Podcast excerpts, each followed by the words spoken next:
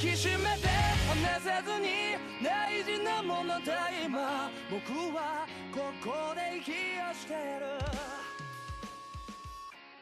Seja muito bem-vindo ao Sakuga Cast, o podcast da sakugabrasil.com.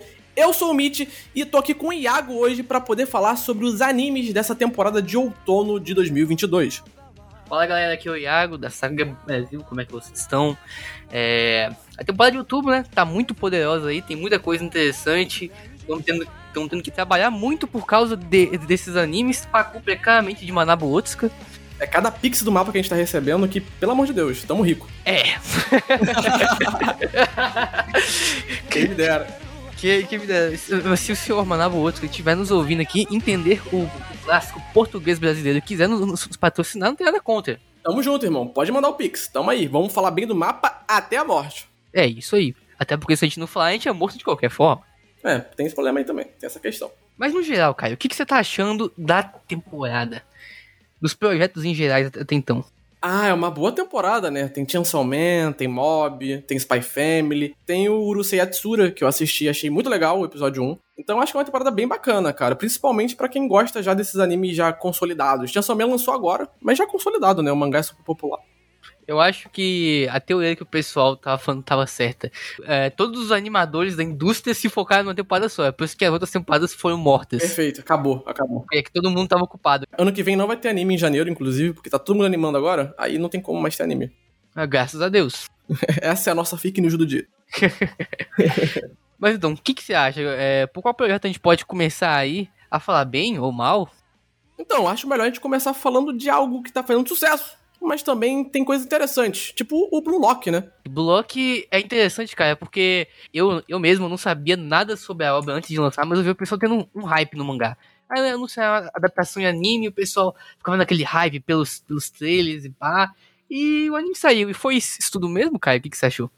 Olha, cara, é o nosso querido Blue Cock, né? Como eu chamo carinhosamente. Ele, assim, a gente é só Brasil, né? A gente analisa só a produção, a gente não fala de narrativa. Apesar de eu ter achado bem questionável a narrativa desse anime. Mas, assim, eu acho que esteticamente ele tem a sua qualidade, né?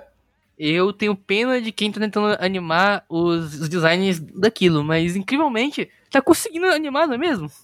Sim, cara, e é bonito, né? É bonito. Tipo assim, a gente tem que chegar num consenso que é bonitinho, vai. Tem a sua pegada ali, os personagens meio pirados, tudo Ed, cult e tal, mas é bonitinho algumas coisas. Mas é que nem tu falou, tá tendo uma Sakugá ali aqui, né? É interessante ver isso. Eu, pessoalmente, eu gosto de designs menos é, carregados. Designs mais, mais, leves, com menos linhas. Mas o que eles estão fazendo no blog tá legal, porque eles estão conseguindo manter a consistência desses designs e ainda estão conseguindo é, fazer as cenas até então, né? Até então, no momento que eles não gravam, tem o que? Dois episódios lançados. Até então, tá funcionando, tá fluindo. Sim, tá fluindo. Eu também prefiro designs mais simplistas, né? A gente pode dizer assim. Mas, que nem você falou, tá fluindo e isso é interessante de ver. Eu quero ver até onde isso vai fluir, né? Esse episódio 2, inclusive, teve uma sequência ali de futebol bem bacana, né? É, com bastante fluidez até. Então eu realmente quero ver até onde eles vão conseguir sustentar isso sem nenhum problema ou coisa assim. Sim, sim. E é, uma coisa que eu acho interessante, ainda falando dos designs, é quando as cenas estão completamente escuras, ou seja, quando a sombra está cobrindo completamente os personagens, que a gente fala que é Zen Kage, os designs ficam bem legais, cara. Eu gosto desse. Eu, eu, eu sou apaixonado por, por Kagenashi e por Zen Kage. Então, quando é, apresenta isso, eu acho muito bom. E, no, e nos designs de Block com, combina muito, assim.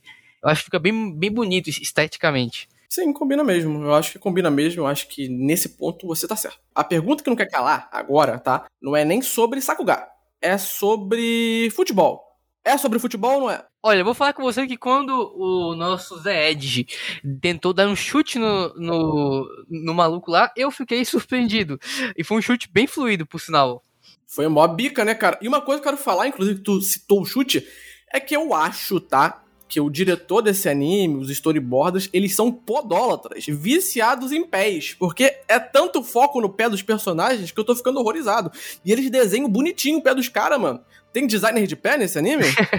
designer de pé não sei, mas tem três designers de personagem. O que não vai faltar é design aqui. E por que, você acha que tem tanto designer assim? É porque é realmente complexo o design dos personagens, tipo, trazer do mangá pro anime? Cara, eu acho que sim, porque se você parar pra, pra perceber, a gente tem três designers de personagem. A gente tem três designers de propriedades, que são os objetos. E a gente ainda tem é, uma pessoa acreditada por design de roupa. Então, é, é muita gente trabalhando em muitos aspectos, até porque são muitos é, personagens, muitas linhas. Então, é realmente, é, até cheguei a comentar no Twitter da Saga Brasil, que por sinal você não segue, segue a gente lá, que é bem complicado e bem trabalhoso. Os personagens são bem complexos, são muitas linhas, e lógico, né, tem aquela razão principal do porquê que é assim. Uh, geralmente o comitê de produção ele adora quando os personagens, é, principalmente aqueles que têm um, um apego como dizer, comercial, estão bem de desenhados. Por exemplo, os nossos rapazes de, de, de Blue Lock são bem atraentes. Quem não gostaria de comprar um, um bonequinho, um pôster, um Dakimakura de, desses personagens? Por isso eles têm que estar tão é, bem desenhados, bem detalhados. Geralmente isso é uma exigência da própria, é, do próprio comitê de, de produção. E até por isso que eu acredito que tem esse tanto de designers, assim, é, de dividir o trabalho entre cada um para que as coisas funcionassem. Uma parada que eu achei engraçado, cara, que você citou aí, é que o anime tem um design de roupas, né?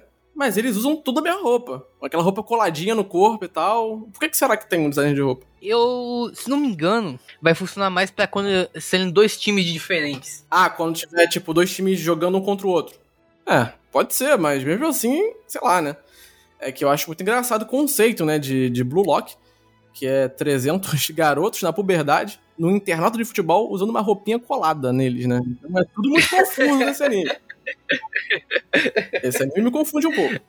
Cara, o que você achou da direção? Bora focar agora na direção de Blue Lock. Cara, sinceramente, assim, desculpa usar esse termo, tá, gente? Mas o anime em si tem uns momentos bem cringe, né? Mas, assim, é divertido. É divertido, vai. E eu acho que a direção conseguiu pegar esse tom mais absurdo, mais esquisito mesmo, e deixar de uma maneira mais divertida na tela, né? Porque se a gente for levar ao pé da letra o bagulho, vai todo mundo ficar maluco com aquilo. Eles. Eles. É, como, que eu, como que, que eu posso colocar isso em palavras? Eles extrapolam o que já é absurdo. Digamos assim. Sim, eu acho que é tipo isso. Eles extrapolam o que já é absurdo no mangá.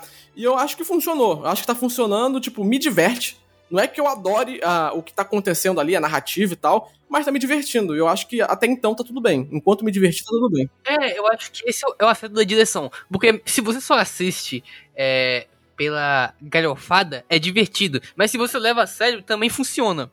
Porque é super edgy, dark, trevoso. Então, é, funciona.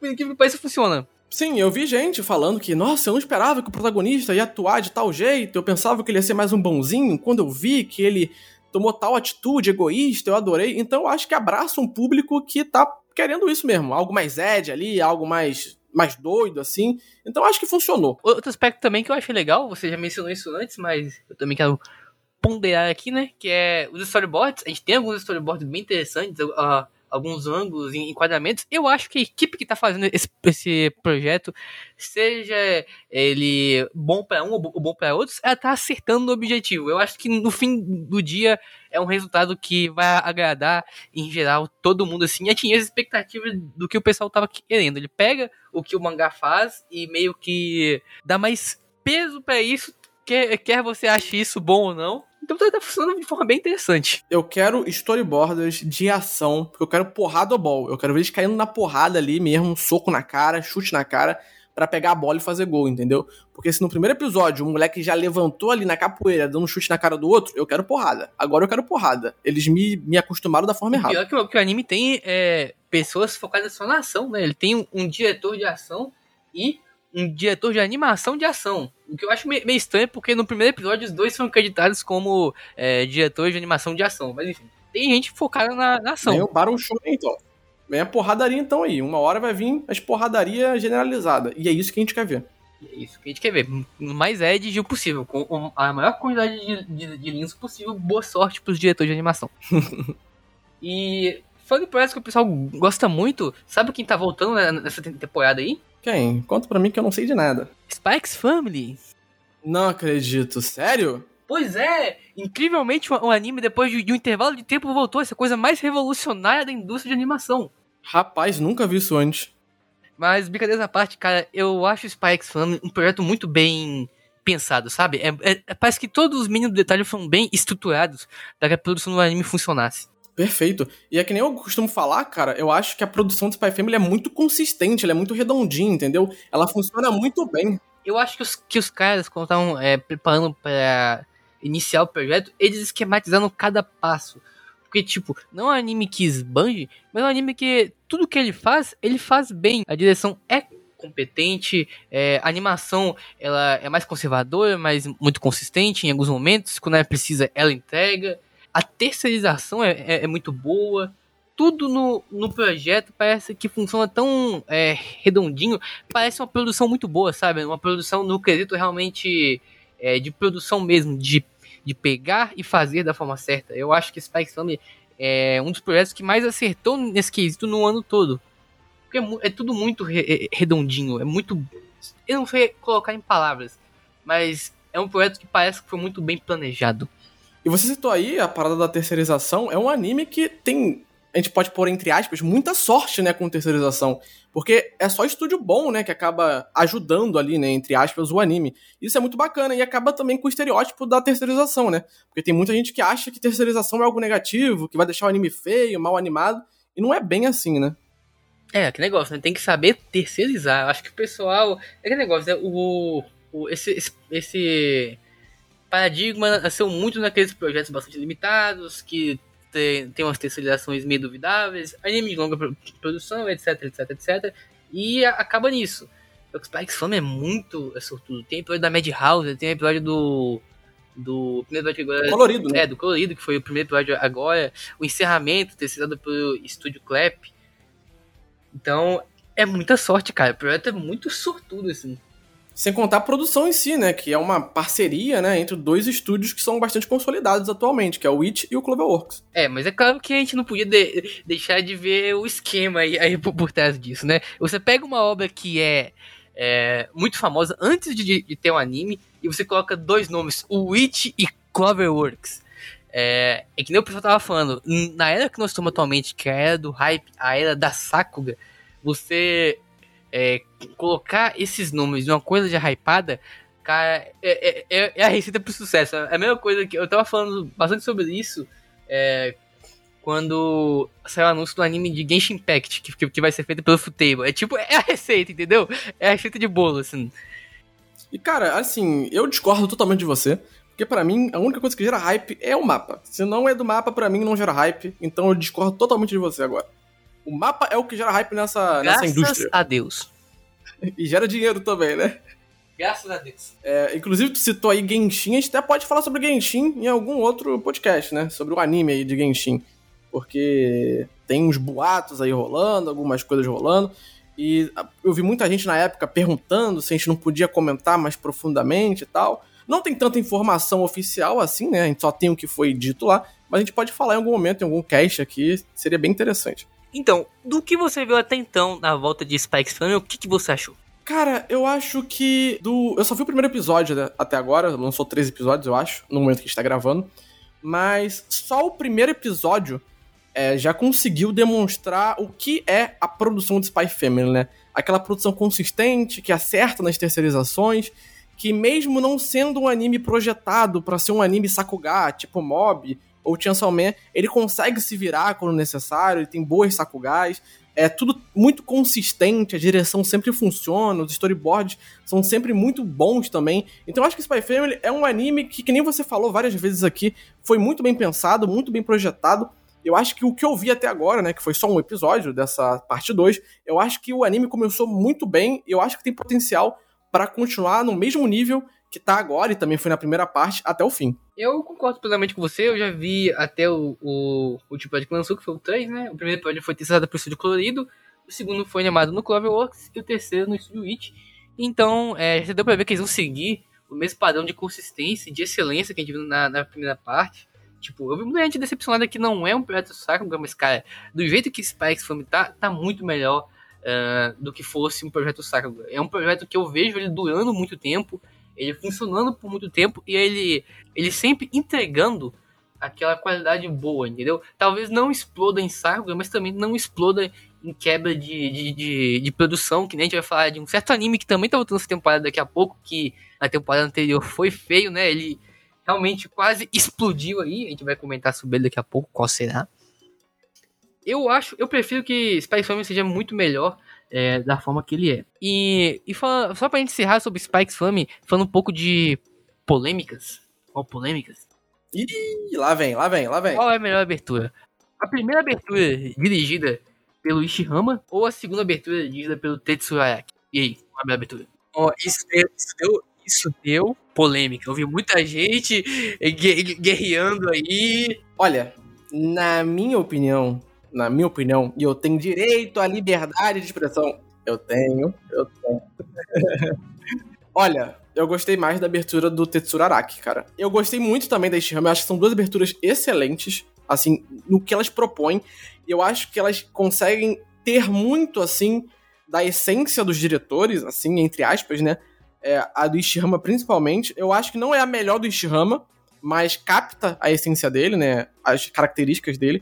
Mas eu gostei muito do Tetsuro Araki, cara. Eu não sei se é porque me lembrou um pouco as aberturas do Shingo Yamashita, né? Aquela parte ali visual e tal. Mas, pô, eu gostei muito. Eu também curti mais a música, acredita? Então, não sei. É, eu, eu também. Eu, eu vou falar que a primeira abertura eu não gosto da, da, da, música. Eu acho ela sem ritmo. Mas a gente não é, não é música Brasil por enquanto. É... Caraca, que isso, cara? Tá criticando música agora? Sabe que o Brasil tá falindo mesmo, não é possível. Isso, gente. Cancela a gente. Ó, batemos, somos, estamos falando sobre música sem a gente ser cantor.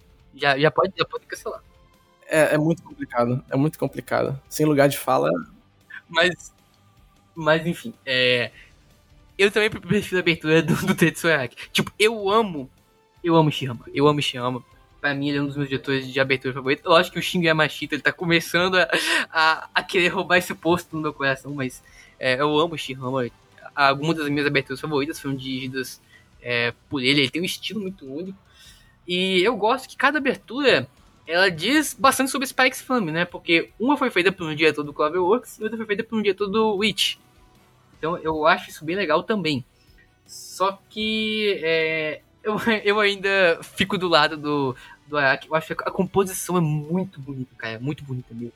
Eu, eu também, a minha música. Sabe o que ela me lembrou? Ela me lembrou Sangatsu no, no Lion, por sinal.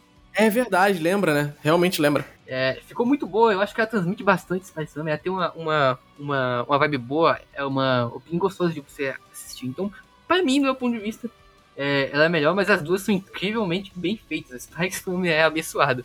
Eu quero até. Eu fico até curioso pra, pra ver assim quem vai dirigir a abertura 3. Porque já foi uma vez um diretor da, da Cloverworks, agora foi um diretor do It. A abertura vai, vai ser para um diretor da Cloverworks de novo? Vai ser terceirizado. Tá aí a informação de última hora, que eu acabei de receber no WhatsApp, pelo mapa. pelo mapa. Aí vai ser excelente, vai ser melhor. Mas tá bom, abertura a gente decidiu aqui, mas o encerramento, qual que é melhor? Vixe, eu acho que vou ficar de novo do lado da segunda temporada. Cara, é porque a música é muito boa, cara. A música é muito boa.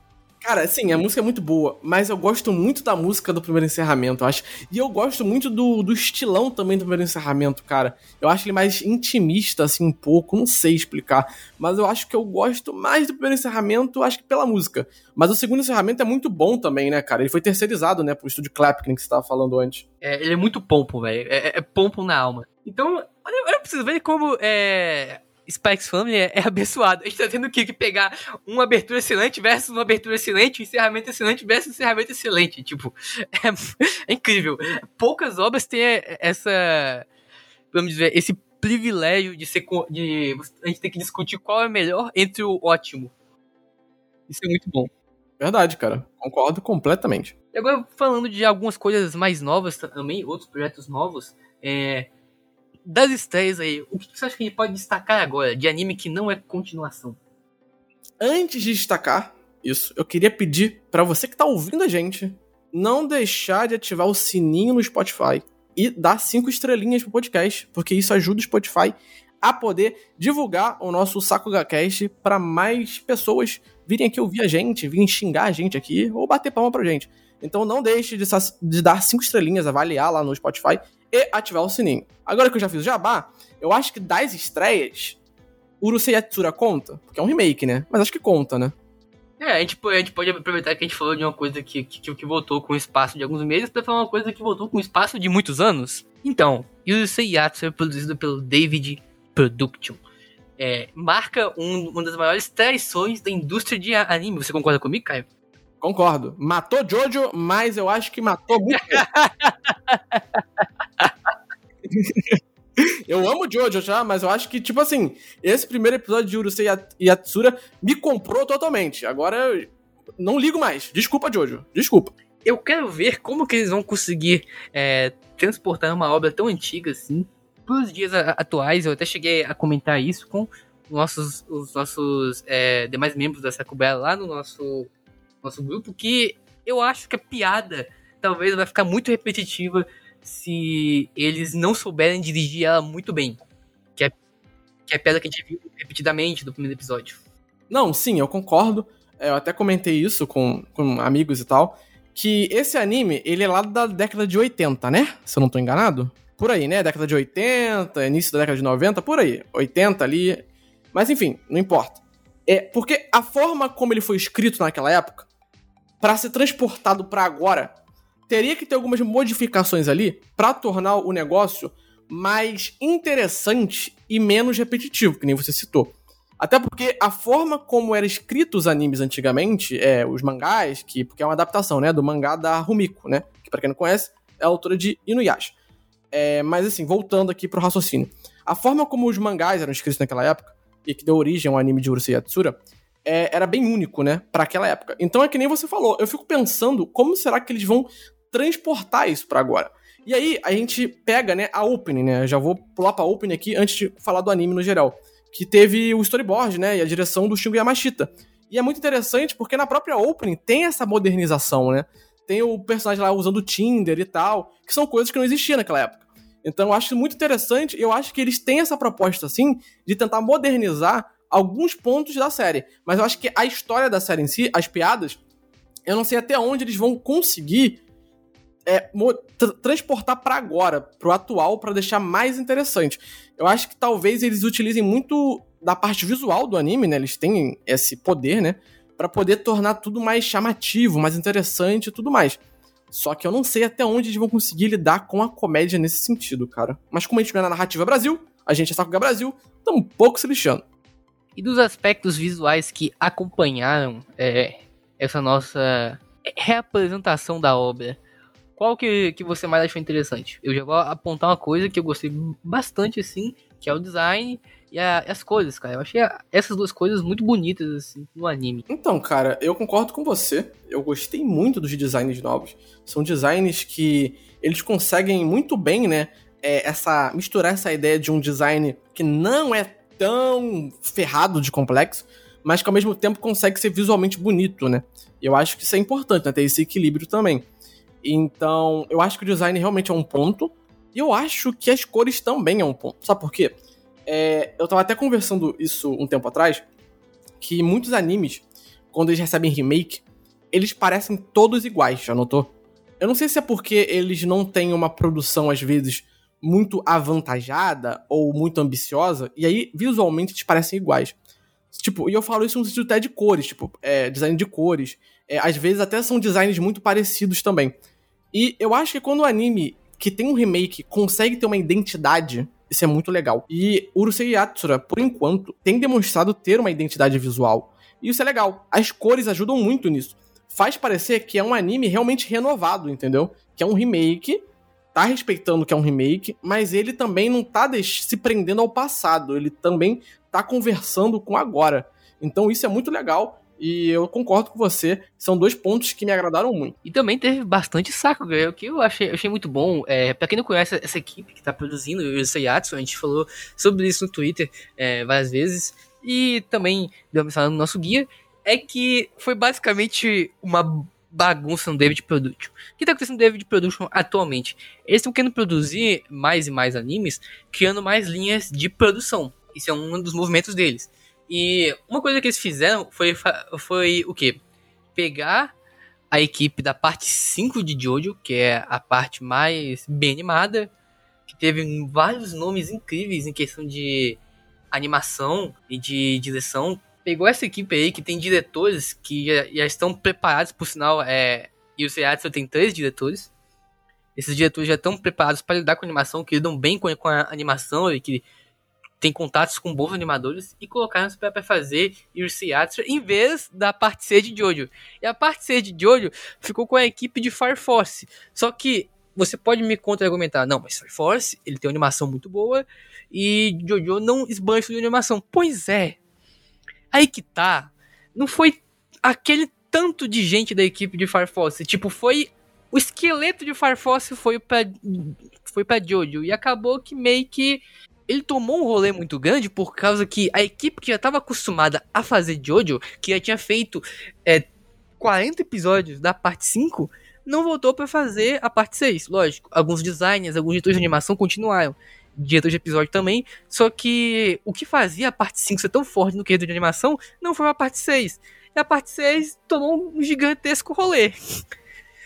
pra sorte de Usei Yatsura. Cara, assim, é que a gente brincou lá no início, né? Jojo foi morto cruelmente, friamente. Mas, infelizmente, é, não podemos é, lamentar muito por isso. Até podemos, mas o Urusei Yatsura é muito legal, né? Bacana demais, coloridinho, bonitinho, animação Sakuga, então a gente bate palma, né? A gente, a gente é, é falso, assim, a gente é tóxico assim. Mas falando sério, é, é, vamos rapidinho falar de Jojo aqui, rapidinho. É, Jojo, apesar dos grandes problemas, é, conseguiu ali aqui ter uma sacugazinha nos momentos importantes e muito boas, né? É, eu tava vendo essa parte. essa parte 2 que lançou, né? Da parte 6. É, e ali no início tem um episódio que é muito bom também e tal. Então ele tá conseguindo respirar ali com a ajuda de aparelhos, né? Vamos ver a parte 3 como é que vai ser, né? A parte 3 da parte 6. Uh, ah, a gente tem que um dia separar para falar de Jojo. Sim, a gente precisa, necessariamente precisamos. A gente podia entrar agora no mérito assim, dos três cavaleiros que estão aqui fortíssimos né, nessa temporada, assim. Os três animes de garotas fofas muito bem animados. Que são o Do It Yourself, o Bolt T-Rock e o Yama no Susume. Que é, eu acho que tem engraçado que o pessoal na, na, na gringa fala, né? Chainsaw Man? Mob? Que isso? Eu quero ver, a, a, eu quero ver as garotinhas escalando montanha bem, bem animada, pô. Cara, é, desses que você citou, é que a gente tava falando antes, eu não assisti, né, o Boji The Rock, e o Yama no Sume eu nunca vi, né? Eu sou um poser de Sakuga. Mas... Por sinal, você pode começar por essa temporada, hein? Pode? Pode, porque a, a Yama no ele começou assim. A primeira temporada tem 5 é, minutos por, por episódio, a segunda temporada tem 12 minutos por episódio, a terceira temporada tem 12 minutos por episódio. Sério? Eu não fazia ideia disso, você acredita? Desses anos todos eu não fazia ideia. Sim. Aí eles pegaram eles pegaram os primeiros quatro episódios dessa temporada e pra reprisar tudo, colocando cenas extras. Então, os primeiros quatro episódios vão cobrir as primeiras três temporadas inteiras. E os outros oito episódios vão ter a duração de 24 minutos com, com a história nova. Então você pode começar por aqui. É porque eles sabem que ninguém viu, né? As outras temporadas. Eles têm total noção disso, que ninguém assistiu. Então é isso aí, cara. Apenas nerds de, de Sakuga. Com certeza. Apenas os nerds de Sakuga. Mas voltando aqui, o Do It Yourself eu assisti, tá? E eu achei muito legal, cara. É um anime com muita identidade, né? Muita personalidade. Ele faz isso. Que projeto com alma, cara. Sim, cara, é muito bom, cara, muito bom. É, tipo, é muito mágico. É, ele é um projeto original, a gente tem que deixar isso já claro. E você vê tantas ideias, tipo assim, únicas. Você. É, aquele negócio, você sente que é, cada membro da staff que fez aquilo ali pensou em cada de, detalhe. É um projeto muito único, assim. Tem muita alma na, na, na, nas próprias execuções, no mundo, no, nos designs, na forma como é animado, na forma como é dirigido. Mas que anime bom, cara. A direção de arte é muito maneira também, cara. Muito bonito os cenários também, cara. Tem que ser dito isso. As cores, os designs, tudo é Sim. é muito bom. Que anime bom, cara. A direção é muito boa. Sim, cara. E a gente tem que deixar claro que é um anime que é patrocinado pelo Iberê do Manual do Mundo, por isso é um anime de fazer coisas, né? Com então certeza. a gente tem que deixar isso claro aqui, né? Essa homenagem do Iberê a ele mesmo, né? Um pouco egoísta, mas tudo bem. Mas, voltando aqui ao assunto, é um anime com muita personalidade, que você falou. E, cara, é realmente muito bonito, né? Os designs são muito bonitos. É, a direção de arte é muito bonita.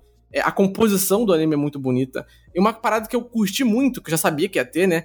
Que é, são os designers ali que vão ajudar a os animadores a desenhar e tal, as ferramentas, as máquinas e tudo mais, é muito legal, porque é tudo tão detalhado, tão bonitinho, então realmente encanta, né, cara? Encanta, acho que essa é a palavra certa. É, é encantador, é um projeto de fato encantador. É, e por sinal, nosso amigo Fugo, que é o apelido dele, né, que é o Yusuke Matsu, que é o designer de personagem tanto do Yama no Susume quanto do, do, do It Yourself, o cara é bom. O cara é bom, porque em ambos os projetos ele fez designs lindíssimos, cara. Ele é um ex-animador da Kyoto Animation, não é? Ou eu tô doido? Sim, ele é um ex-animador da, da Kyoto Animation. E é, eu acho que a parte mais interessante da carreira dele, na verdade, foi fora da, da Kyoto Animation, assim.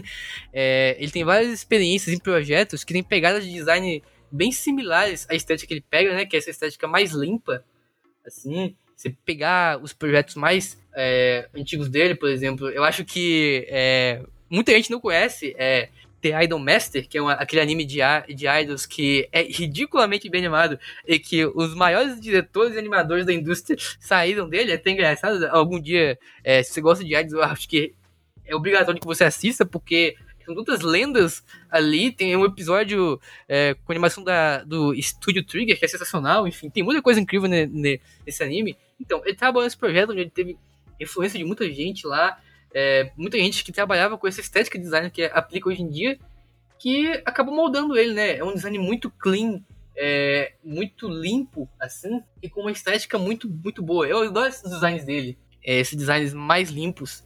Eu falei várias vezes, é o tipo de coisa que eu gosto. Também gosto, cara, que nem eu falei lá no início. E eu acho bem legal mesmo esse tipo de design. Então tá aprovado. Tá aprovado aqui esse design. Batemos palma para ele. E é um anime que é muito legal também. Então, se você não assistiu ainda, dê uma chance. Não é porque são garotas construindo coisas que é bobinho. Não, ele é bonito. Ele ajuda você a relaxar. Então, vai lá, ver como é que faz uma cadeira, uma mesa, sei lá o que. Só vai, mano. Só vai. E eu, eu vou falar é, brevemente sobre o, o Yamano Susume e o, e o Botite Rock, porque o Caio ele é um herege que não assistiu nenhum dos dois. Infelizmente, eu sou um poser, cara. Eu sou poser. Ele é poser de Sakuga.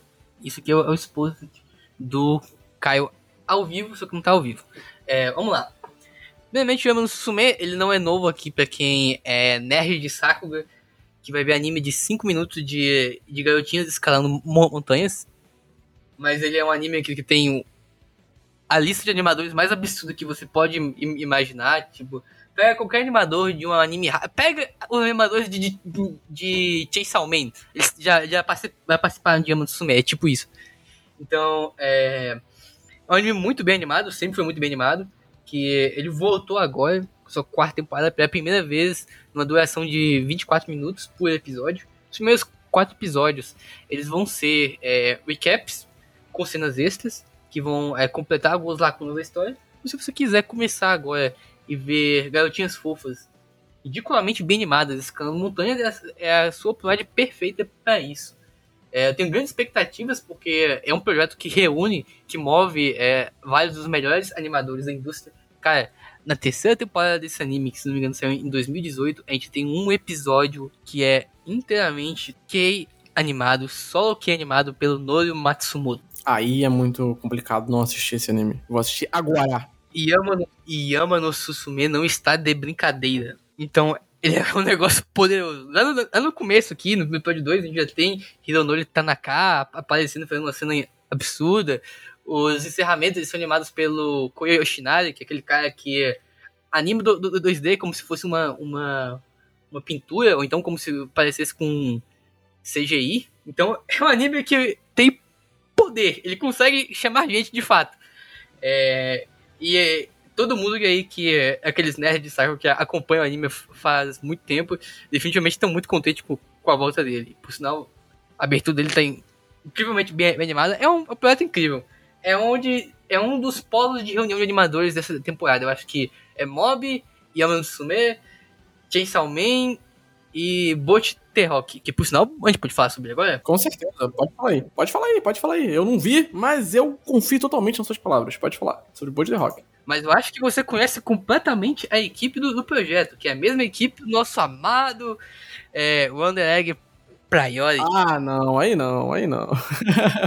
Quando é, o Wonder Egg Priority saiu, eu acho que foi um momento assim que foi um dos momentos de maior crescimento da Sakura Brasil, assim, que foi, a gente, a gente, foi o momento que a gente mais começou a ganhar é, seguidores foi na, naquela época expoente, assim, porque a gente deu bastante hype pro, pro anime, e o anime é, começou a chamar atenção, e o pessoal via atrás da gente pra saber mais, e a gente falava mais coisa, e na época eu conversava com o pessoal que tava trabalhando no, no, no anime, então a gente sabia muita coisa interna, que a coisa não tava muito bonita interna, infelizmente, né, mas, enfim, é a mesma equipe que posteriormente fez é, Sonobisque Doll, que também foi um sucesso, o pessoal go go gostou, gostou da, da, da garota lá, eu achei o anime meio mid e dropei na metade, mas tudo bem.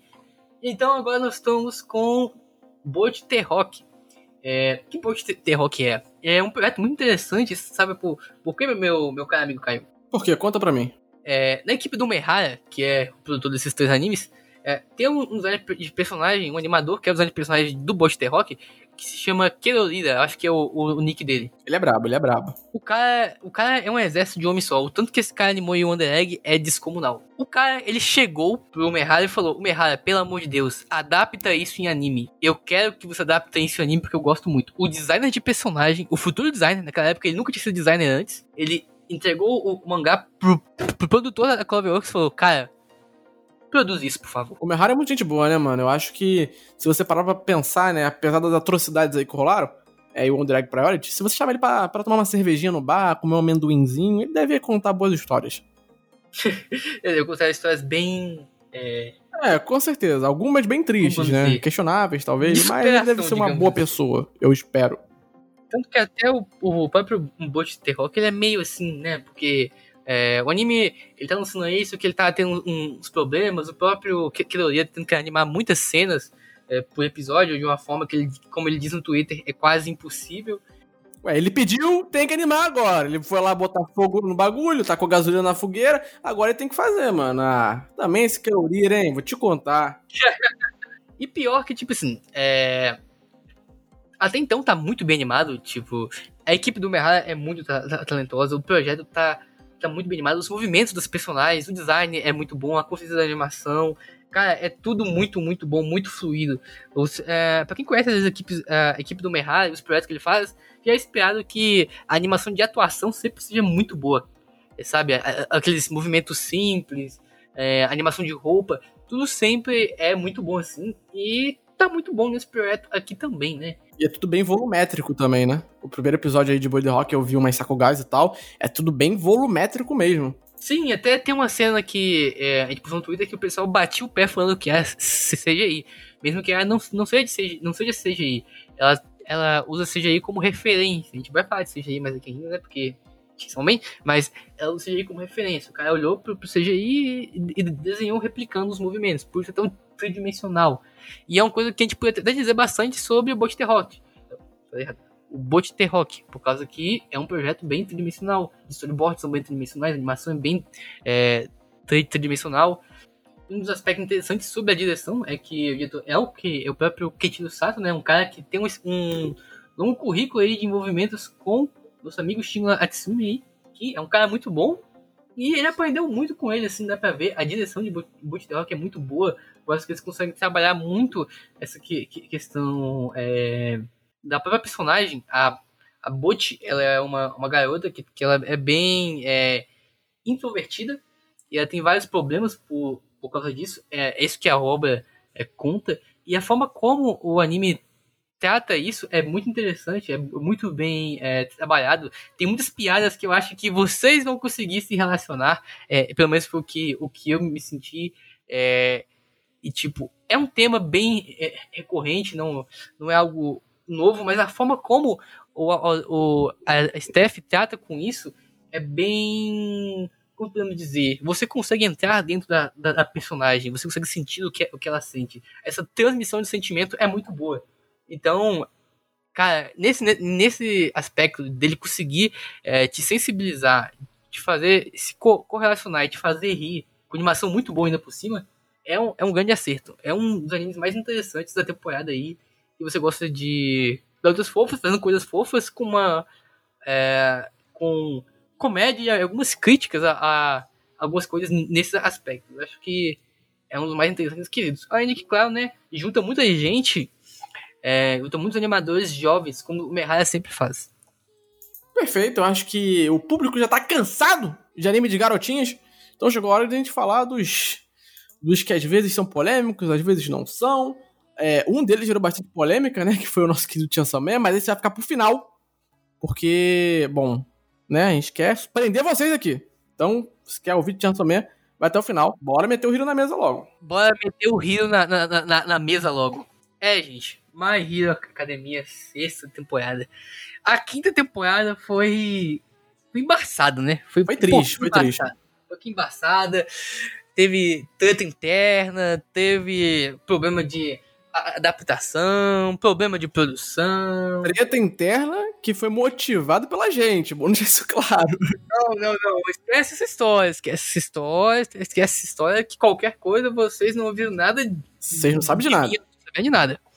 Mas aí, é, você chegou a ver o, os novos episódios de My Hero Academia, meu Sim, eu assisti os três episódios de My Hero Academia e, como todo anime de Boku no Hero, os episódios iniciais, né? É, acabam tendo anim animações ali, umas sakugais, né, no caso, muito legais e tal. Aparecem uns animadores bacanas, uns storyboards legais, uma direção bacana também. Esse episódio 3 que lançou, né? Foi muito bacana a direção também. E geralmente, né, que nem a gente viu nas últimas temporadas, o anime começa daquela morrida a partir da metade, né? É o que acontece ali. Mas por enquanto tá muito legal. E infelizmente até agora não anunciaram um filme para poder deixar a gente com a, com a orelhinha alta, né? Porque os fãs falam: se tem filme, vai matar o anime. Não é 100% assim que funciona, mas é engraçado fazer essa relação.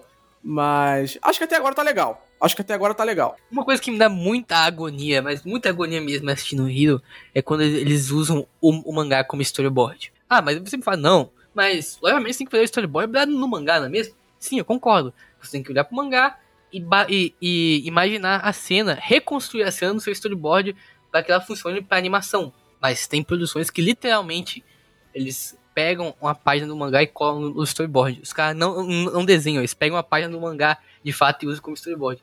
E é tão abrupto quando eles fazem isso. Tipo, dá pra, pra perceber quando que é, porque os pessoais estão fazendo pose e tem aquelas linhas de aquelas anime speedlines com o fundo é, se, se, mexendo. E cara, é, é tão quebra tanto a, a, imersão, é tão estranho. E uma parada também que eu notei, eu não sei se é só uma coisa da minha cabeça, é que não é de agora, mas eles têm certa dificuldade às vezes para poder desenhar os personagens, né? Porque o que tem de cena estática com os personagens, tipo, que não estão bem desenhados, não estão exatamente dentro do model, é meio esquisito até. Assim, são designs, na minha opinião, um pouco complexos aqui e ali, né? Principalmente porque eles vão botando roupas cada vez mais complicadas de desenhar e tal. Mas eu não sei se você notou isso, né? Pode ser uma coisa da minha cabeça, né? Uma paranoia minha. Mas, pelo menos nessa sexta temporada que eu tô vendo, eu já vi isso nas outras temporadas, toda vez que, por exemplo, foca no Deku, mano, a cara dele não tá desenhada. Tipo, o cabelo, a cabeça dele parece que tá menor que o corpo, sei lá, mano. Fosse umas paradas meio bizarra. Aquele negócio, né? Boku no Academia é produzido é, como se fosse um anime de longa produção dos tempos antigos, sabe? Aí por isso os diretores de animação têm bastante liberdade. E tem alguns diretores de animação que eles desenham de forma diferente do que outros. Então, por exemplo, para mim, no primeiro episódio de, dessa, dessa temporada, a, a consistência do, do Ad tava muito boa. E aí depois vai mudando, né? Tem uma cena que o Deco tá na, na cidade que ele tá bem esquisito. Ele e o Araka tão bem estranhos, sabe? É, então, tipo, tem umas inconsistências. Aquele negócio, né? O Bones é um estúdio teimoso. Eles produzem negócios como anime de longa produção, só que eles não terceirizam. Até porque eu consigo entender o ponto deles, né? Porque depois de todo o desastre que, que já deu aí com é, animador não seguindo storyboard, enfim, leiam os textos do site. É, vocês, que vocês vão ent entender. Então eu consigo ver o ponto deles. Mas assim, meio que vai acabar caindo nessa mesma. Alguns diretores de animação vão virar de forma diferente do que outros. É, e. Mas, sinceramente, começou bem. Aquele negócio, sempre tem aquele boost, assim, do primeiro curso da, da temporada. Mas depois vai dando aquela enfraquecida, né? Esse negócio de produzir 25 episódios de uma vez não é pra qualquer um. Sinceramente, eu acho que se fosse é, intervalos de se vocês tivessem 12 episódios, desse um tempo, 12, desse um tempo, seria melhor. Mas o time slot que eles estão é, preenchendo na televisão não funciona dessa forma, né? É, todos os animes que passam lá tem 25 episódios. Então, complicado. Mas por enquanto eu acho que as coisas vão funcionar muito bem. Eu quero ver se na segunda metade vai, vai funcionar da mesma forma tão bem assim. Mas por enquanto tá bem funcional, os episódios estão muito bons. Toda semana tá tendo é, Sakuga aí. Tá muito bom assim. É, o anime, a direção tá funcionando. A animação também. Os, a, storyboards eu só acho ruinzinhos quando eles usam literalmente um painel do, do mangá. Aí eu acho. Tira muito a imersão. É, o pessoal vai, vai falar que a culpa é do diretor novo, mas não é, na verdade a culpa é do diretor antigo, mas isso é assunto para outra história. Então acho que Hero voltou bem no padrão de primeiro curso de nova temporada de My Hero Academia. Bora ver se no futuro ele também se mantém dessa forma, né? É, eu espero que se mantenha, né? Porque os momentos agora que vão rolar no anime são bem hypados pelos fãs, que nem foi, né, a quinta temporada. É, o pessoal tava ansioso para ver as coisas do mangá sendo adaptadas para anime e ficaram meio decepcionados, né? Botaram muita expectativa e a expectativa foi quebrada cruelmente. Mas eu espero Muito cruelmente. E por falar de um anime que talvez apresente coisas cruéis, ou talvez não, vamos falar de um anime histórico, um anime talvez poético. Hum... O que, que você achou sobre o Kokyu no Karasu? Não, fala disso não. Fala disso não. Muito ruim. Muito, muito ruim. ruim. Não muito. Ruim, muito, ruim, muito, ruim, muito ruim. Muito ruim. Muito ruim. Ele só tá citando porque tem diretora de Gintama. É isso mesmo, é isso mesmo, é isso mesmo. Eu não, não, poderia deixar de dar o meu espaço aqui para falar sobre o, o, anime, que provavelmente é o anime que eu mais sei da, da produção aqui, né? Ele é um anime que é interessante, sabe por quê? Porque uma staff que sempre fico, que ficou, tipo, nos últimos 16 anos é, fazendo Gintama, o que aconteceria se eles fossem para outra obra. Esse é, esse é o que sempre ficou na minha mente e eles foram. E tá aí o Kokyu no Karasu. O que, que você achou, Caio, dos episódios que você assistiu aí? Eu só assisti um episódio até agora e eu achei muito chato. É, no geral, sem qualquer brincadeirinha, eu achei bem chato mesmo. Eu não vou falar da narrativa, né? Porque Saga Brasil, mas assim, a direção não me pegou, perdão. A opening é horrível. A opening é para. foda. Nossa, a opening é intancável. E assim, cara, eu não gostei do anime. Não gostei do anime. Eu vou continuar assistindo, né? Mas eu não curti o anime e sei lá. Eu não sei se alguma coisa vai me fazer mudar de ideia, mas eu não curti, não. Cara, eu acho que o foda de, desse anime é como o estúdio dele opera, sabe? Pra quem não sabe, os estúdios da Bandai, que contemplam a, a Sunrise e a, a Bandai, não estão com um histórico muito bom de produções. Tipo, a gente tem aí o histórico de Love Live, que não tem é, bons é, históricos de cronograma de produção. Eles produzem duas temporadas ao mesmo tempo e fica esse treco. O, o próprio Gundam, que a gente vai falar daqui a pouco ali, ele também tá com problema de produção, que meu Deus do céu. Por, por que Sunrise? Por quê? Robô em 2D é muito bom. Robô em 2D é muito bom. O negócio é, é conseguir suportar essa, essa produção. E aqui nós temos o Kiko no Kaiaço, né, que é da equipe de Gintama, que após é, trabalhar com um projeto muito árduo e muito difícil, o projeto mais ambicioso da história do, do estúdio Bandai Namco Pictures, que foi fundado em 2015 por estúdios antigos da Sunrise, que foi o Gintama The Final, que foi um projeto que exigiu muito da, da, da equipe, foi muito desgastante. Aí tivemos uma reestruturação da Sunrise, teve aquele negócio do é, Bandan, Bandan Namco Filmworks, acho que a gente até noticiou isso na época, você lembra, Caio, dessa reestruturação? Lembro, lembro disso. Que mudou de nome e não, e não mudou, e acabou não mudando, e ficou sem mudar pessoal eh, saindo do, dos estúdios para começar a ficar no, no, estúdio só, que foi a White Base. Então a, a Sunrise e a Bandai estão uma completa bagunça. E nós temos um anime que tem um potencial muito bom, né? Tem uma equipe muito boa. A diretora, a Chizuru Miyawaki, ela é muito boa, ela trabalha muito bem com storyboards. É, não sei se você reparou, mas no próprio episódio 1 a gente tem muitos enquadramentos vastos, assim, que mostram bastante do, do cenário, com o personagem, vários ângulos é, de câmera, assim, que valorizam bastante o, o próprio cenário em si é um anime muito rico, principalmente eh, que usa muito bem a direção de arte. E que tem uma, uma composição muito boa também. Tem os fortes da, da Chizuru, é um ótimo diretor nesse aspecto. Infelizmente, eles tiveram que produzir esse anime após o Gintama The Final. É ruim, é ruim, é ruim, é ruim. É, porque Gintama também é ruim, né? Não tinha como sa salvar. É, eles tiveram que produzir o, é, esse anime após o Gintama The Final, que foi um projeto que sugou completamente a força da, da Steph. E, que, e, e depois disso, é, a gente vai produzir esse anime começando em janeiro desse ano, que foi quando a produção é, começou. E depois tá com, com, com vários problemas. Veja pra você ver. O episódio 1, o episódio é, 3 que saiu agora e a abertura são dirigidas pelo mesmo cara, que é o Yasuhiro Minami, um diretor muito bom, mas que tá sendo jogado aí pra ter que dirigir tudo pela falta de diretores de episódio que esse projeto aparenta. A abertura tem dois diretores de animação, nenhum deles é, é o designer. Então as coisas não estão muito é, favoráveis para nossa equipe. O que eu acho interessante aqui é que ainda assim a gente consegue ver resquícios do poder que esse pessoal tem. Infelizmente aí, pelas condições, eu acho que vai ser difícil que eles apliquem todo o potencial deles. O que é triste, sinceramente. É triste, mas fazer o quê, né? É a vida, né? Eles merecem. acho que a gente pode até pegar o gancho e falar do Gundam. Você assistiu a nossa, nossa nova encarnação de Gundam? O Suicide Invasion? Assisti, tem robô 2D, e se tem robô 2D, eu bato palma. Os robôs 2D estão muito bem feitos, mas, cara, tem uns leaks muito absurdos sobre a. Vi animadores comentando, animadores do projeto, que por incrível que pareça, quando o episódio 1 estreou, o episódio 3 ainda estava em produção, e a produção dele tinha começado há pouco tempo atrás. Ah, você é muito negativo. Você tem que focar no robô 2D. Esquece isso aí.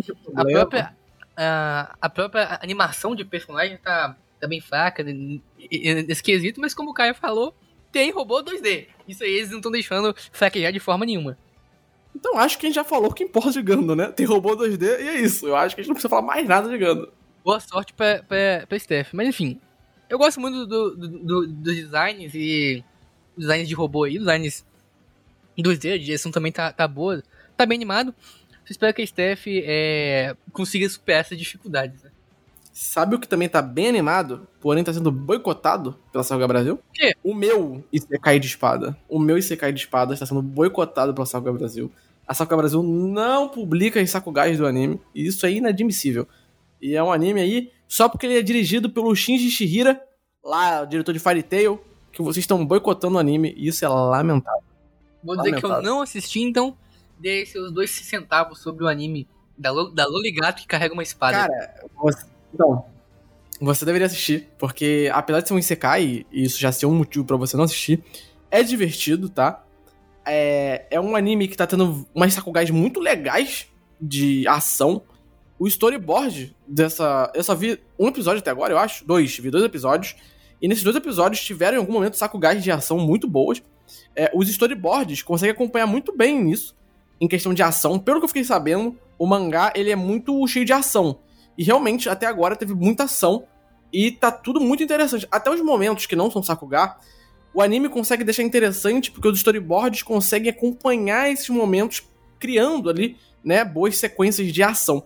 Então é muito, tá muito legal o anime. É um isekai que vale a pena ser assistido, principalmente porque é um isekai, né, onde o cara reencarna com uma espada que é possuído ali por uma garota com orelha de gatinho.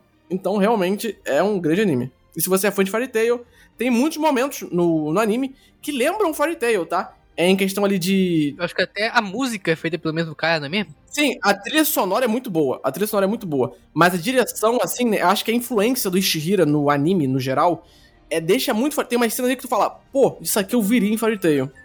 E isso é muito, muito foda. O estúdio também faz muita terceirização para Fairy Tail. Ah, então tá em casa. Tá em casa. Ou seja, é ruim. Não, não assista. É, é.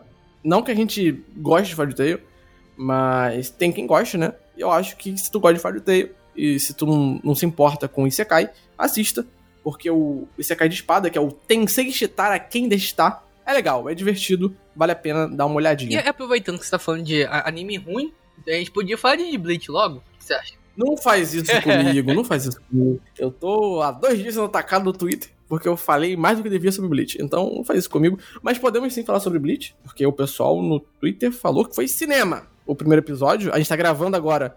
É, não saiu o segundo episódio ainda, então a gente só vai falar baseado no primeiro episódio. Então, queria saber de você se foi cinema mesmo esse primeiro episódio de Bleach. O tal é, qualidade de filme, né? Eu não discordo muito, até porque hoje, atualmente, os filmes não, não são muito diferentes do que um anime é, pra TV é, então não tá muito errado. Mas é brincadeira da parte. Obviamente, Bleach não tem a qualidade, uma qualidade de um filme, de um filme. É, talvez ele tenha de um filme lançado depois de Kimetsu no Yaiba, aí talvez ele tenha mesmo. Mas tá muito bom, velho. Tá muito, tá muito é bonito. A direção do nosso amigo Taguchi tá muito boa. Mesmo diretor que talvez o projeto mais famoso dele seja o Akudama Drive, que tem muita estética, é muito bonito. Em Bleach tá procurando essa estética, essa beleza toda, tanto nos storyboards quanto na própria composição. Tá muito bom, tá muito bem dirigido. Visualmente tá bem, tá bonito. Infelizmente ainda é Bleach, né? Mas tá bom, tá visualmente bom sim. Eu tenho uma grande crítica a fazer, na real, que nesse primeiro episódio, o Getsuga Tenshou, né, do Ichigo, tá dourado e tá saindo raio dourado. Algo que vimos em One Piece recentemente e não foi bem recebido. E ninguém tá criticando esse Blade. Fica aqui a denúncia. Fica a denúncia. O Ichigo tá usando o Haki do Rei lá e ninguém tá criticando. Tá piscando tudo na tela, um monte de luzinha na tela e ninguém critica. Eu acho que o povo tem que abrir o olho. Tem que abrir o olho para isso. Mas, assim, cara, é, aproveitando que você falou da direção do Taguchi, é uma opinião que eu tive baseada no episódio, né? É, apesar né, da direção dele realmente ser boa, o storyboard do episódio ser bem bacana, tem uns momentos ali bem cinematográficos e tal. É, ele não dirigiu o episódio 1 e nem o 2. E provavelmente, talvez, não vai dirigir nenhum episódio, porque ele tá muito Sim, ocupado. Sim. Talvez ele dirija. Mas 2 vai ter muito episódio, ele tem uns Sim, com pra, pra fazer ainda. Então.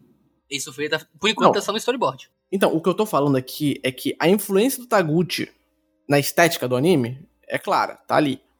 Mas, aproveitando que você falou da direção, assim, de direção, eu queria falar sobre o episódio 1, né? Que, na minha cabeça, na minha opinião, é um episódio que, apesar dele tentar, ele não consegue gerar o impacto que ele gostaria. Porque eu achei que o ritmo dele foi muito acelerado, entendeu? É muita coisa acontecendo. Eu acho que a direção, dentro do possível, fez o melhor. Eu acho que os storyboards são bem legais também, em algumas partes ali, bem cinematográficos. Só que, cara, é, eu não sei se foi impressão minha, mas o ritmo tava muito acelerado. Pelo que eu fiquei sabendo, foram adaptados cinco capítulos nesse episódio. E tudo bem, eles têm que adaptar tudo, acho que são quase 200 capítulos esse arco final.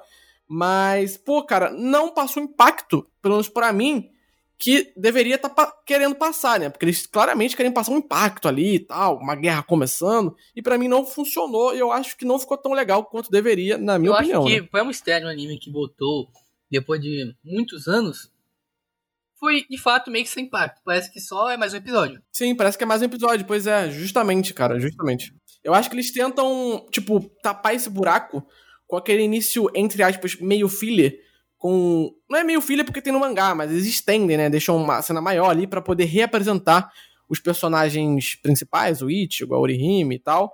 E eles acham que eles, dessa forma, eles tentam criar uma introdução ali, uma reintrodução, né? Pra dar uma cara de estreia, assim, entre aspas, do anime.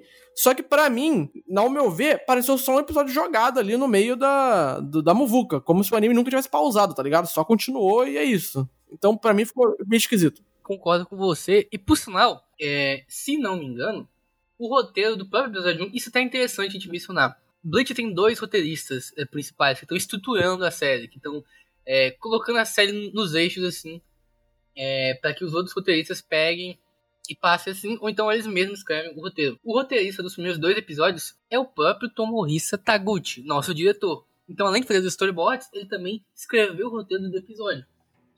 Então o pacing também tá na responsabilidade dele. Ele teve um controle bem grande porque ele decidiu como é que iam ser as cenas e o pacing.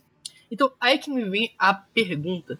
Enquanto o, Ta o Taguchi estava é, fazendo a produção de Bleach, ele também fez um filme no Estúdio Clap e, e, tem um filme de Digimon para ele, ele, é, pro, ele, pro, ele produzir.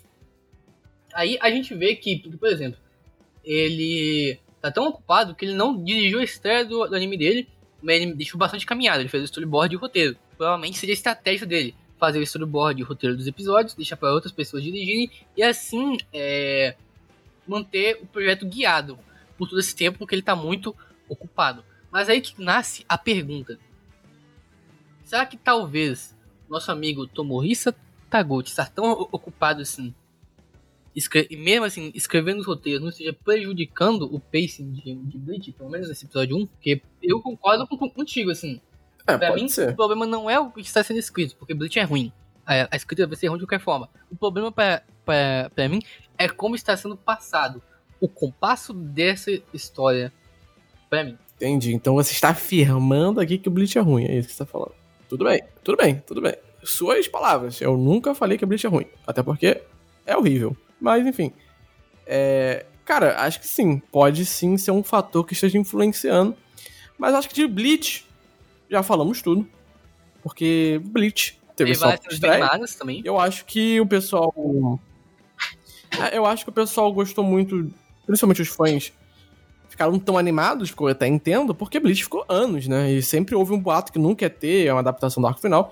Então, claramente, se tu é fã e tu vê ali a volta do anime, é de uma maneira tão estilosa, né? Esteticamente estilosa e tal, com saco gás, é óbvio que tu vai ficar super animado.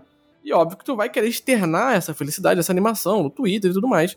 Só que, assim, é, obviamente não teve qualidade de um filme, né? É um filme que seja produzido de maneira Pra ser um filme mesmo, não ser algo, sei lá, episódios de anime de TV compilados e virou filme.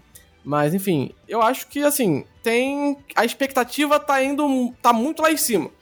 E eu acho que talvez se em algum momento acontecer algo que quebra essa expectativa, o pessoal vai ficar muito revoltado e tal, e pode até gerar casos de xingar animador no Twitter, que é algo que o pessoal tem feito ultimamente de maneira muito errônea, né?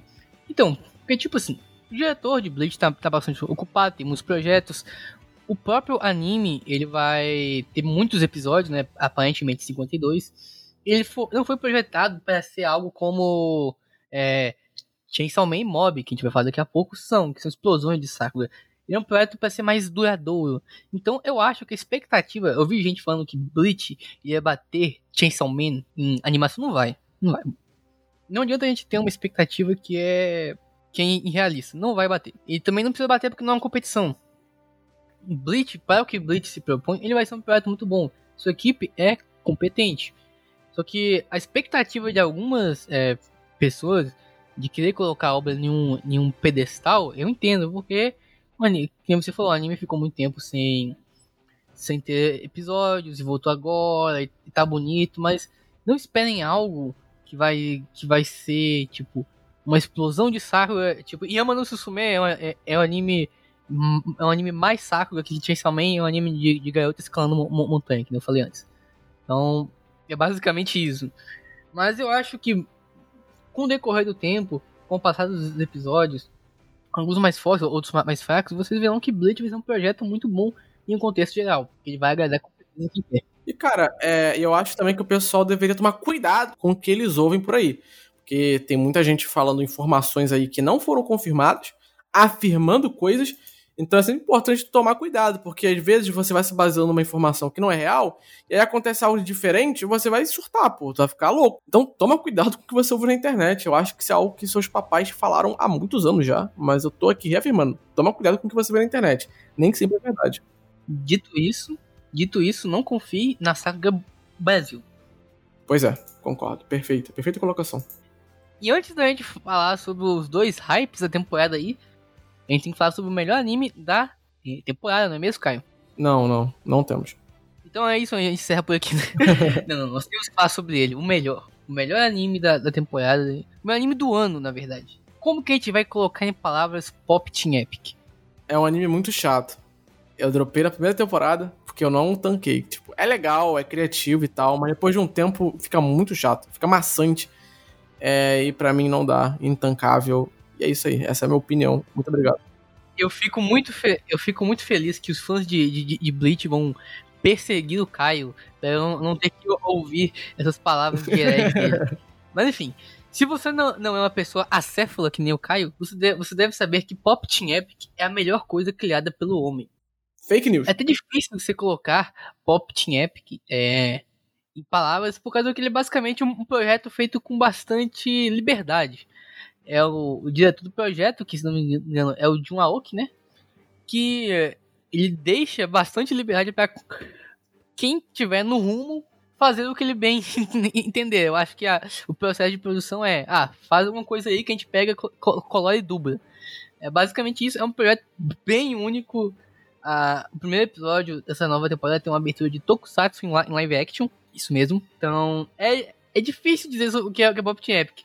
É um monte de gente criativa com muita li- liberdade fazendo um monte de muita coisa. E que eu recomendo com certeza para todo mundo assistir. Pena que é muito chato, mas é Eu criativo. preciso, eu, eu vou licar um peda- o pedaço do, do podcast que o Caio fala mal de Bleach. Só porque amanhã tenha o Pedro Kurosaki na frente da, da, da, da- da casa do, do, do Caio com uma, com uma Bankai.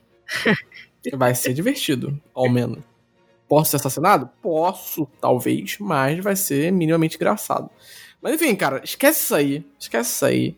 Vamos falar do que importa. Vamos falar de mob, né? E depois do querido Chainsaw Man, que tá sendo muito criticado na internet. E a gente vai explicar o motivo em breve. Criticado? Sim, tá sendo muito criticado. Porque o anime se rendeu àquela tecnologia proibida, que a gente já falou aqui. Aquela? Aquela que é extremamente barata? Sim, aquela. Ah, cara. É, mas. Bora deixar isso pra lá. Bora. Bora deixar isso pra lá, porque o pessoal sabe que a gente não gosta do, do Estúdio Mapa. Então, Odiamos. bora guardar isso pra depois. Vamos fazer um projeto Shed, um projeto bom. Mob que não usa. Confirmado, isso é confirmado. Que não usa CGI. É 2D. Olha como o mob é 100% do, do SD e a produção já tá até finalizada. Tem um projeto mais shed do, do que mob? Não existe. É 2D raiz, é sacogar pra tudo que é lado, é tela piscando, é personagem dando pirueta, é poderzinho pra lá, poderzinho pra cá. E esse é o resumo de mob, né? Acabamos de resumir aqui. E tivemos uma pequena diferença, né? Uma pequena grande diferença nesse projeto aí dessa vez, né?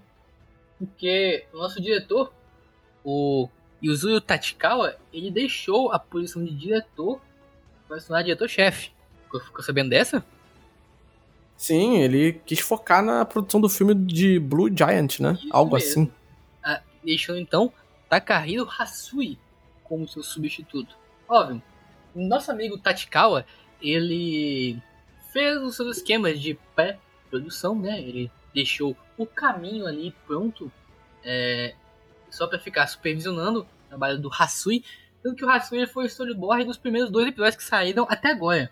Então me diz aí, Caio, dá pra sentir alguma diferença da direção do Tachikawa pro Hasui? Sendo sincero, olha, eu posso estar sendo muito poser aqui, mas eu não senti de maneira tão, sei lá, óbvia diferença. Pra mim, mob continua mob. A essência é a mesma, entendeu? É, eu não sei se no futuro isso possa mudar de alguma forma, mas eu duvido muito que um anime consolidado em, em três temporadas agora, né, vá do nada mudar o seu estilo, a sua forma, a sua essência, principalmente na temporada final. Então acho que mesmo trocando de diretor, né, vai continuar do mesmo jeito que sempre foi. É, e tanto que o Hasui, que fez o storyboard dos primeiros dois episódios, é, eu, foram storyboards muito bons. A direção dos episódios também foi muito boa. Ele dirigiu o episódio 1 e o episódio 2 foi feito pelo meu amado Yohei Shindo, que é que ele é assistente de produção em Gintama, depois tornou diretor de, de- de episódio em Gintama e agora tá aqui em Mob. Um episódio muito divertido, né? Como esperado no diretor de comédia. Foram dois episódios muito bons. Então, é, tá funcionando muito bem. Mob continua muito shed. A abertura é, tem o pessoal da própria Steph, o próprio Yoshimichi Kameda, que é o design. Ele cantou no, no da abertura junto com o resto do pessoal da Steph. É, o anime não usa nenhuma gota de CGI, até porque CGI se mede em gotas. A produção tá toda finalizada, ou seja, mob tá muito mob, tá muito incrível, como sempre, uma produção feita com muito amor, feita com muito talento. Então, não tem nada que a gente pode dizer, né? Só elogiar. Então tá perfeito. Então tá perfeito. É, mob é algo que é até redundante a gente ficar falando, porque mob é um tipo de produção que é tão boa que qualquer um que bater o olho fala, isso aqui é muito bom. Então acho que a gente pode até mesmo ir pro, pro grande finale da noite, né? Que é o, o Homem Motosserra, o Chainsaw Man. Vamos lá, Motosserra Homem. O que falar de Motosserra Homem? Primeiramente, eu gostaria de dar um grande, mandar um grande abraço pro nosso mano Manabo Otsuka. Muito obrigado por todo o apoio que você tem nos dado aqui, antes de qualquer coisa. E agora vamos falar sobre Chainsaw Man, que é o melhor anime já feito. Horrível, horrível, porque tem CGI. Não gostei. Inclusive, vocês podem ouvir nosso ódio por CGI. Se vocês verem o, o, o feed aqui do, do Spotify, gravamos um episódio do Sakura sobre CGI. Então vai lá conferir. Falamos muito mal lá. Odiamos CGI. E Chainsaw Man é um anime com CGI, coisa que deixou a gente triste. Sakugai de CGI é fácil. Quero ver 2D, né? Eu acho muito foda os, os caras comentando. Ah, o mapa pagou tanto dinheiro Man, chamou uma equipe de amadores tão fortes e ainda tem que fazer com CGI. O mapa é uma fraude. Quis economizar com CGI. Olha pra, olha pra você ver, cara. Como é que você me tem a coragem de economizar com CGI? É uma farsa. animadores preguiçosos, inclusive. Porque eles não querem animar em 2D, aí animam tudo em 3D. Inclusive, o mapa também estragou totalmente o anime, né? Deixou tudo muito realista, tudo muito bem animado. Eu odiei isso. Eu preferia que fosse do anime Trigger, fosse do estúdio Trigger, o anime, que ia ser tudo bonitinho. Porque o Chainsaw Man é caos, é comédia, não tem esse lado sério, não.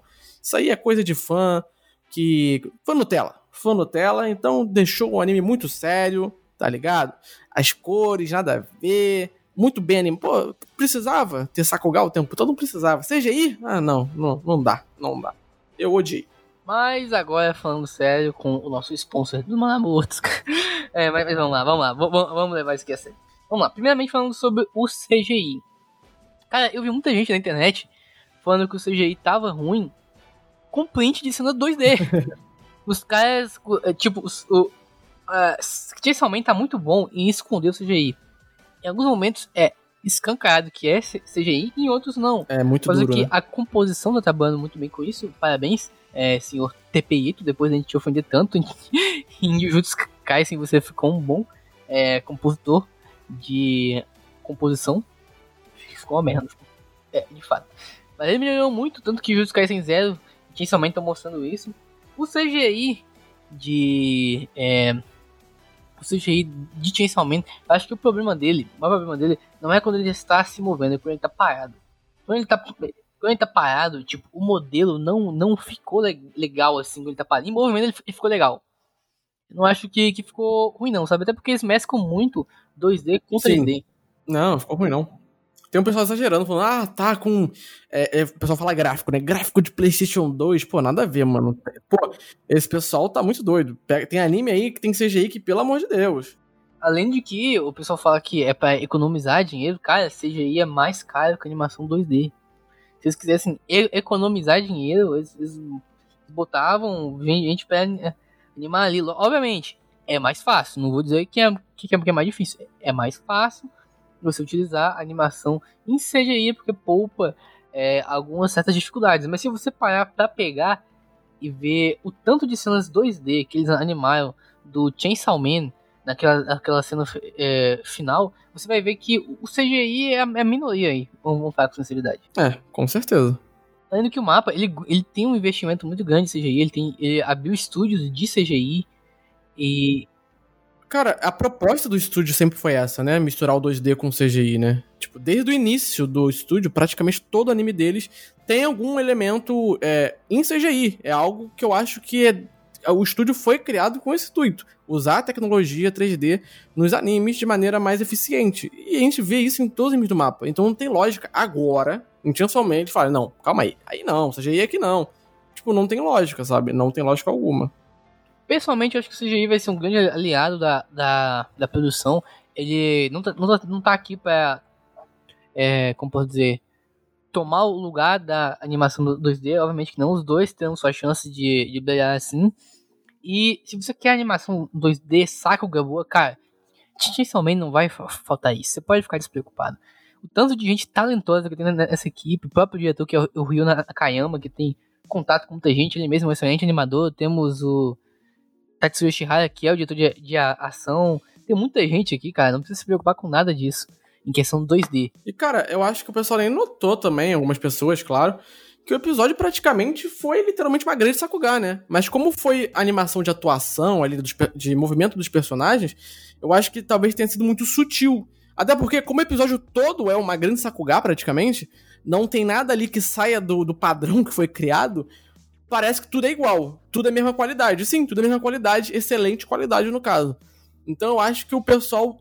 É porque muita gente acredita, né? Tem esse, essa questão que Sakuga é só cena de ação cena de atuação do personagem, animação de personagem ali, não, não tem necessidade ou não existe, né? Cena de Sakuga, assim, é, tem um pessoal que tem esse pensamento ainda.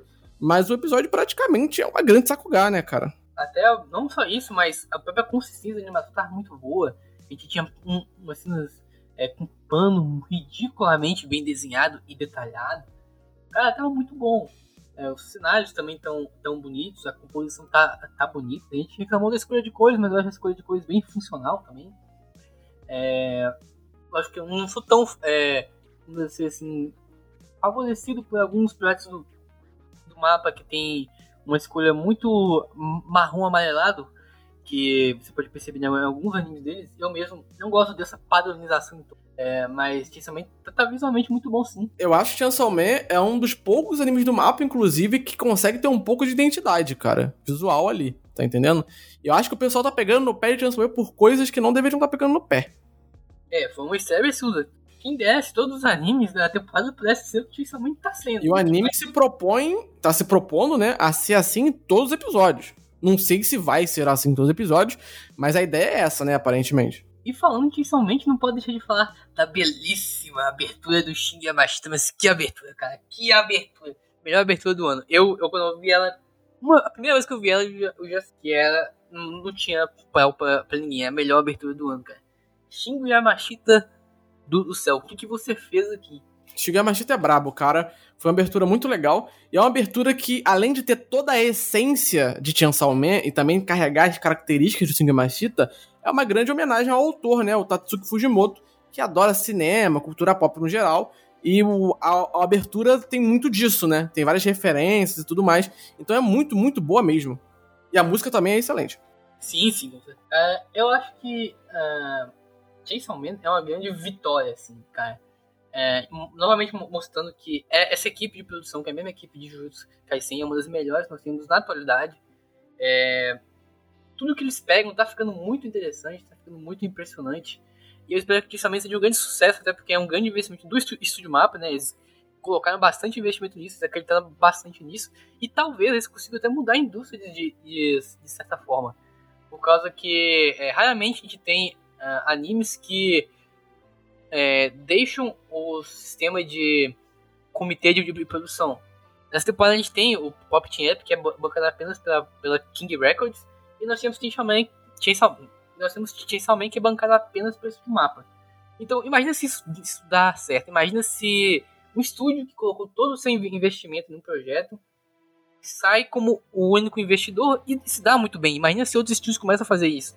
Tem estúdio que falha, estúdio que fica mal das pernas, estúdio que é, fica com muitas dívidas, porque ele não consegue entrar no comitê de produção do próprio anime que ele faz. Ele só ganha pra, por, por produzir animação. E se o mapa ele continuasse a, a fazer isso, e se o mapa ele continuar é, sendo o único produtor desses projetos, pelo menos o que eles vê com maior potencial, e se isso continuar dando certo, é, e se os estúdios começarem a fazer da mesma forma, isso não poderia mudar o parâmetro é, da indústria, mudar o sistema de comitê de produção, dar mais liberdade para o estúdio ter controle das coisas, porque o mapa é o único investidor. Então, o comitê de produção do, do Chainsaw Man é o mapa, o mapa que vai tomar as decisões. Isso é uma coisa muito interessante a, a, a se pensar, sabe? Com certeza, e eu acho que, que nem você falou, daria muito mais liberdade. Eu acho que Chainsaw Man a gente pode olhar de uma maneira como se fosse quase que um, uma obra experimental, entre aspas, no sentido de como ele está sendo produzido, né? E o investimento e tudo mais. Então, dependendo de como for Chainsaw Man, Talvez isso vire regra com o tempo. Eu acho ainda um pouco difícil, né? Pela forma como a indústria japonesa é de animes, mas eu acho que pode sim, com o tempo, ganhar mais destaque esse tipo de produção e se tornar um padrão, talvez, num futuro. Eu acho que é isso, né? A gente. A gente englobou basicamente os principais destaques aqui. Eu acho que a gente conseguiu realmente abraçar tudo. Uma hora, mais de uma hora aí de, de podcast, né? Então eu acho que a gente conseguiu abraçar tudo. Eu acho que tá tudo bem, né? Que nem eu falei. É, liga o sininho do Spotify, dá as cinco estrelinhas pra gente. Segue a gente nas redes sociais, né?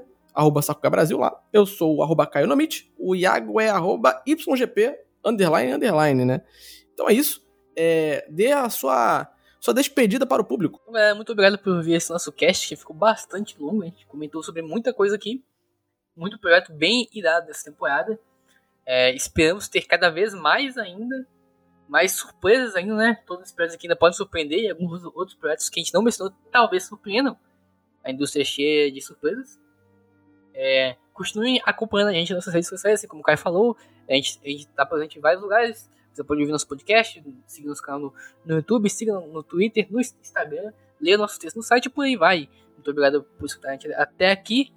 Falou! E é isso aí, galera. Valeu quem ouviu até aqui. Não esqueça também de ouvir nossos outros casts. aí no feed tem vários. Então até o próximo Sakuga Cast. Valeu!